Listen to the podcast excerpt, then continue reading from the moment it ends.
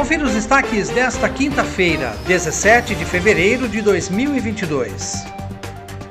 O vereador Pedro Kawai formalizou esta semana um pedido à Prefeitura, através da indicação 676, para que seja realizado o corte de mato na sede do Espaço Pipa, mantido pela Associação Síndrome de Down de Piracicaba.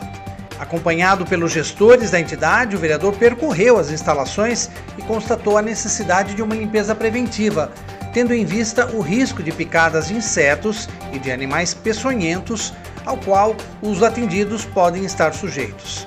Kawai disse que conta com a sensibilidade da prefeitura para executar o serviço, afinal a entidade precisa do amparo do poder público para continuar realizando atendimento especializado às pessoas com síndrome de Down. E o vereador Pedro Kawai também lamentou a tragédia ocorrida em Petrópolis, cidade histórica da região serrana do Rio de Janeiro. Kawai se solidarizou com os familiares e amigos das vítimas e lembrou que em 2011 a região serrana do Rio registrou 918 mortes de pessoas vítimas de tempestades e deslizamentos.